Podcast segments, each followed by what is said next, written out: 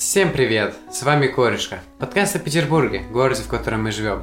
И с вами один из его ведущих Ваня. Я Даня. Не забывайте поставить под подкастом всю ту блогерскую чепуху, что нужно. Ну там отзывы оставить 5 звезд из 5, 100 из 10, ну как всегда. Сделайте сегодня что-нибудь полезное. Привет, я Полина. Очень часто мы идем по знакомым нам маршрутам и даже не обращаем внимания на то, что нас окружает. В нашем подкасте мы исправляем эту ужасную ошибку.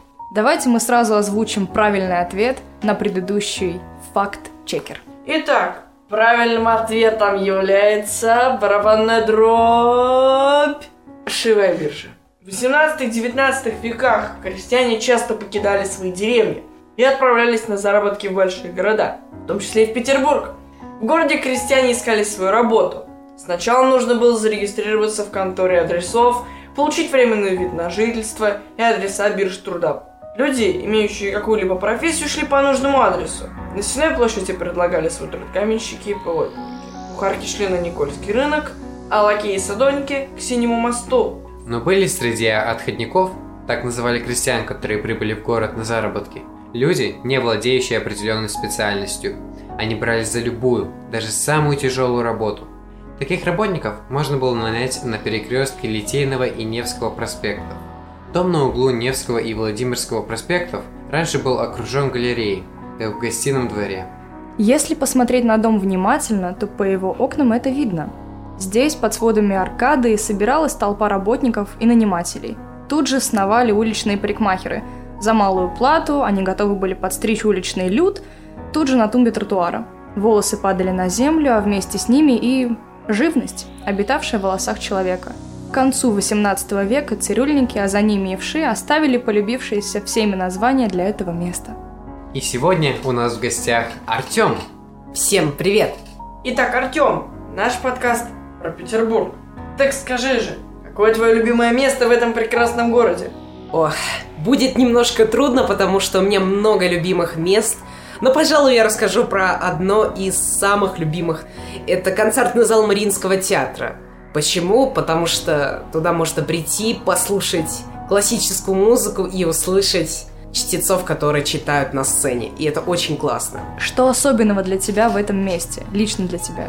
Можно сказать, в этом месте я очень много выступал, и то есть благодаря данным спектаклям я попал в хорошие коллективы Санкт-Петербурга. А когда там был в последний раз? В последний раз я был, когда у нас были рождественские сказки, но тогда я не был зрителем, я был выступающим. Ну, тогда с хором.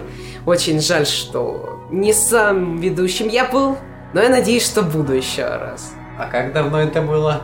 Это было примерно 2018 год, 2019 и на чуть-чуть начало 2020 года. То есть в этом зале проходило множество мероприятий, как Пити Волк, Бриттен путеводитель по оркестру, опера Брундибар Ганса Краса и другие. Как сильно это место изменилось с того момента, когда ты пришел туда первый раз? Никак не изменилось, но когда ты приходишь туда, ты понимаешь, что это та же самая атмосфера, которая была раньше, она и осталась. И ты хочешь в это место вернуться и еще раз на данной сцене выступить. Я была там исключительно как слушатель. Могу отметить, что там превосходный звук. То есть дерево и, скажем, вот эти вырезки, они решают. Это да. Кто не заметил, вот там стоит орган. И там тоже проходят органы концерты. И это очень классно, и я надеюсь, что такая традиция с органом, она останется у нас навсегда и будет жить. А какое твое нелюбимое место в Петербурге?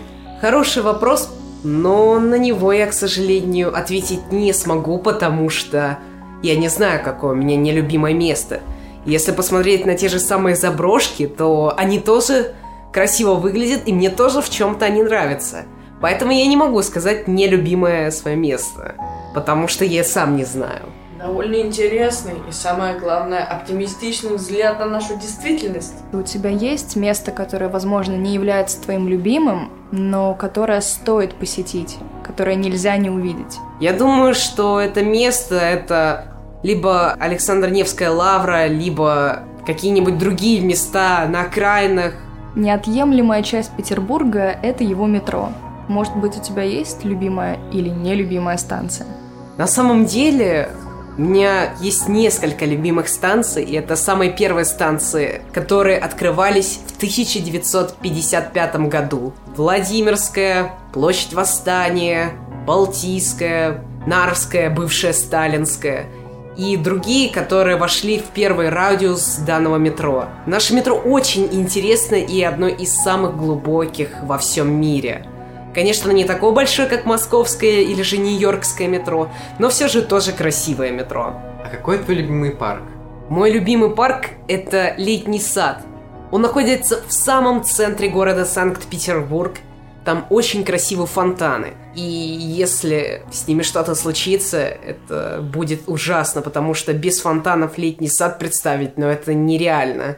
Это все равно, что представить Париж без Версаля или же без Эйфелевой башни. Поэтому я всем рекомендую сходить в этот парк. Нет, если туристы приедут в Санкт-Петербург, то они обязаны посетить это место, потому что это реально самое важное место в Петербурге. Дорогие друзья, спасибо большое, что пригласили меня. А вы, дорогие зрители, слушайте подкаст «Корешка» и запоминайте, потому что это реально интересный подкаст о городе Санкт-Петербург. Спасибо большое, прям очень приятно. А мы переходим к нашей игре «Факт-чекер». Оказывается, знаменитый круглый зал Павловского парка раньше называли иначе. Догадайтесь как? Музыкальный салон, новая зала.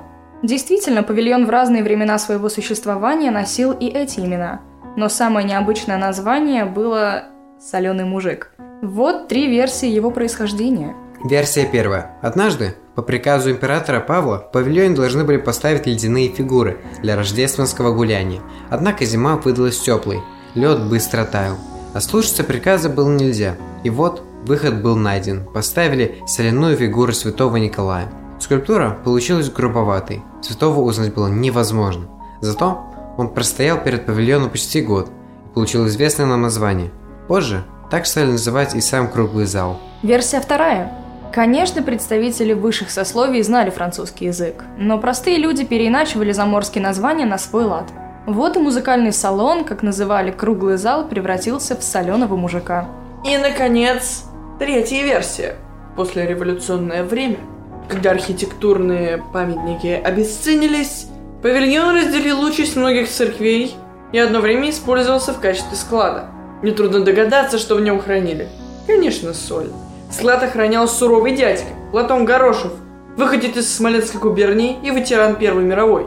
Жителям Павловска он был известен своей свирепостью. Когда мальчишки из баловства пытались проникнуть в павильон, в то суровое время лакомств было мало, и дети любили в качестве леденца употреблять кусочек соли. Платон Горошев стрелял в них из настоящего ружья, и отнюдь не солью.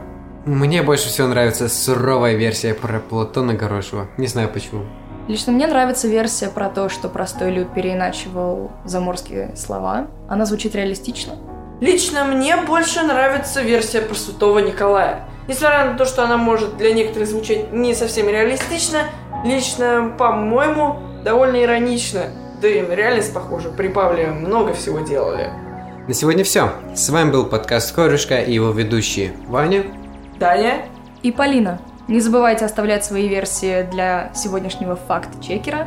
Ну а правильный ответ мы, как всегда, дадим в следующем выпуске. Над подкастом также работали режиссер Денис Золотарев, сценарист Женя Львова, звукорежиссер Дима Ратихин.